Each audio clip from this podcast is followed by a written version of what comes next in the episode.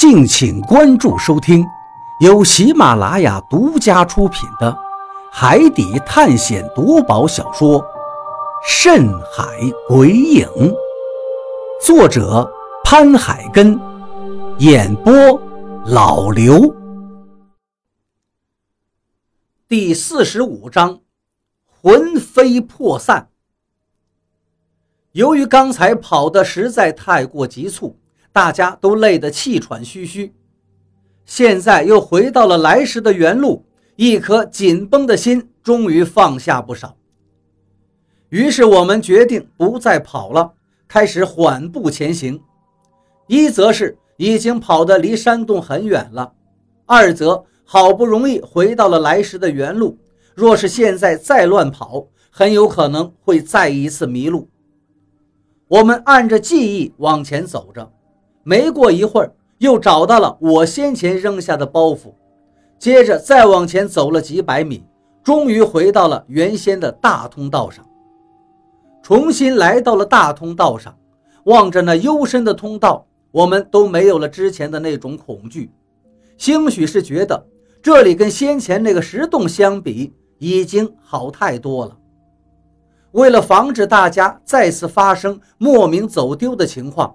这次我提议，我们都将手搭在前头人的肩膀上，就这样在通道中慢慢的走着。期间也多次走错岔道，但好在及时发现，重新退了回去。就这么绕来绕去，不知道走了多久，终于走出了这段凶险的死亡山洞。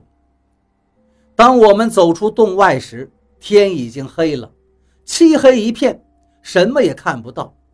我们用手电仔细观察了一下眼前的环境，才发现这个洞口外面是一片小树林，而树林的前头是什么就不得而知了。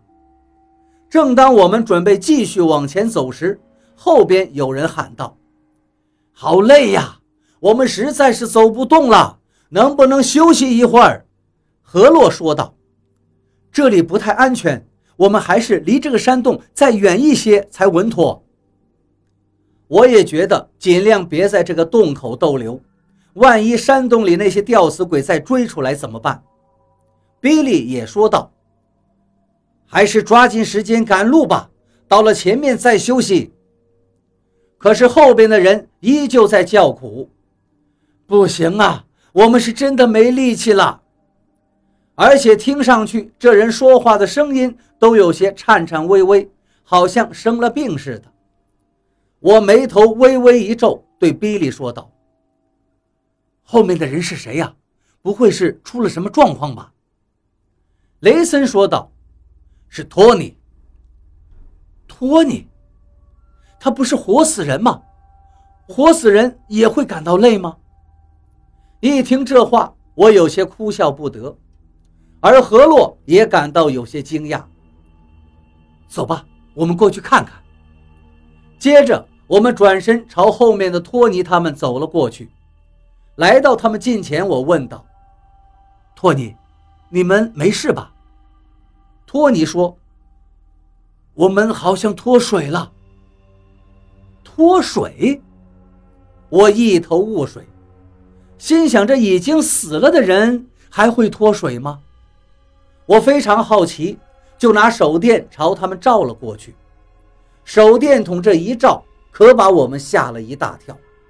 只见托尼他们十几个活死人，此时竟然变成了十几具腐尸，趴在地上，全身都流着黄脓水，有些地方甚至肉都掉光了，已经露出了里面的白骨。要知道。之前他们只是被战斗机的机枪打死的，身上虽然有很多弹孔，但也没有像现在这个样子。难道他们的肉身开始腐烂了？可是也不对呀，独眼号货轮上的那些活死人都已经做了几十年了，他们也不是托尼他们这个样子呀。我感觉我快要死了。救救我！托尼趴在地上，十分痛苦的样子。他伸了伸手，好像是想来拉我的脚，可是却连伸手的力气都没有了。更确切的来说，他们真的就像是一副快要死的样子。怎么会这样啊？我有些傻眼了。他们的灵魂在变弱。这时，何洛盯着眼前的托尼，他们突然冒出了这么一句：“灵魂在变弱。”是什么意思？听到何洛这句话，我们都是一愣，觉得这话听不太懂。何洛说道：“就是他们快要魂飞魄散了。”魂飞魄散。这一下，大家都吃了一惊，眼珠子都快瞪出来了。怎么会魂飞魄散呢？这件事真的很严重。让所有人不得不感到害怕。比利问我道：“魂飞魄散是什么意思？”一旁的张广川说道：“就是灵魂消散了，永远的消失了，再也不存在了。”啊！比利吓了一跳，而托尼他们听到张广川这话，也是一脸的绝望，哀求道。救救我们！救救我们！我们不想消失。所有人都看向了何洛，因为对于大家来说，也许只有何洛才有可能懂得如何解决这件事情。可是让大家失望的是，何洛却摇了摇头说：“我也无能为力。”听到这话。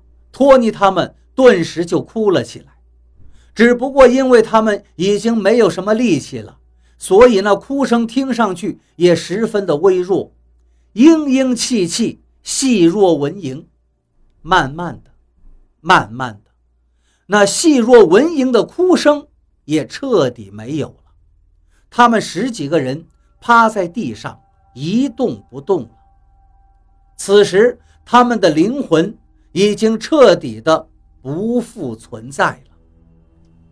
我们就这样站在原地，傻傻的看着地上的尸体，心里都十分的难过。船长尤其伤心，因为魂飞魄散的人群里就有一个他的朋友二副。船长抹着眼泪道：“怎么会这样？怎么会这样？”是的。我们也很想知道，这到底是发生了什么？他们怎么会突然间魂飞魄散了呢？就在我们都感到难以理解的时候，何洛说道：“你们还记得独眼号货轮上的人叮嘱过我们的话吗？他们说，只要离开了海水，一旦死了，就是真的死了。看来，他们所说的真的死了。”应该就是指魂飞魄散。听了这话，我恍然大悟，心中惊道：“这么说来，我们谁要是在这岛上死了，就无法做活死人了，而是直接魂飞魄散了。应该就是这样。”何洛点了点头。这一下，我们都更加害怕了，因为这就代表着。我们真的不敢出事儿，一旦出事儿就是万劫不复。那我们可得更加小心了，我可不想把小命丢在这儿。张广川脸色都变了，紧张的要命。当然，现在如果谁不紧张、不担忧，肯定不正常。我们抓紧时间赶路吧。比利虽然知道事情的严重性。但显然还是不愿就此放弃，大家也都没有反对，于是我们继续往前。大概又走了十几分钟的样子，就穿过了那片小树林。接着，我们眼前出现了一块平地，平地上杂草丛生，而且我们一眼就看到有一个庞大的黑影趴在草丛中。大家都很好奇。那个庞大的黑影会是什么东西呢？不过，当我们走近了之后，看清楚了，原来竟然是一架客机。是的，就是一架航班。这真让我们尤其感到震惊。我赶紧问他们：“你们知道有没有客机在百慕大失踪的？”比利立刻答道：“我知道，一九四八年，美国有一架民航班机途经百慕大海域上空的时候失踪了。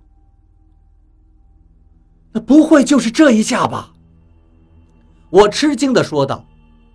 比利说道：“那是在一九四八年十二月二十七日的二十二点三十分。”一架 DC 三型大型民航班机从旧金山的机场起飞，途经百慕大海域上空时，地面指挥塔曾经听到机长惊诧的声音，问这是怎么回事，都在唱圣诞歌。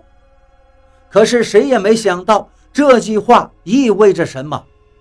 二十八日凌晨四时三十分，班机还向机场发过电讯。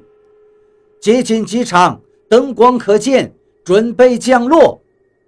可是，这架 DC 三型班机却始终没有在机场出现。它在降落之前消失了，就像天空中破了一个洞，飞机一下子掉进洞里，无声无息了。就在比利刚一讲完的时候，雷森突然喂了一声。然后用手电朝那架飞机的机身上晃了晃，道：“你们看。”我们都顺着他手电的光线看过去，只见飞机的机身上赫然写着 “DC 杠三”几个白色的大字。顿时，所有人都傻眼了。那传说中失踪的客机，竟然被我们发现了。这件事。恐怕说出去，都没人相信。